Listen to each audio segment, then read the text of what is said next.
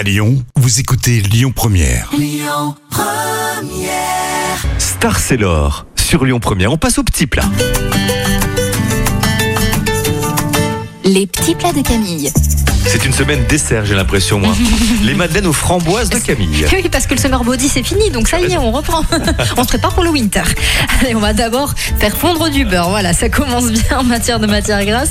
Euh, vous allez fouetter les œufs et le sucre jusqu'à blanchiment.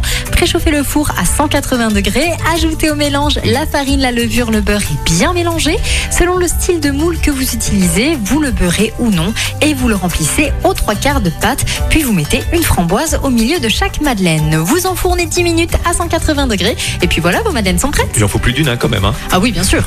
Et faire David, dans une seconde sur Lyon Première, grand tube des années 80. Words.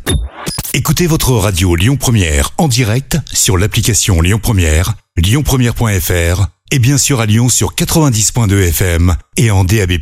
Lyon Première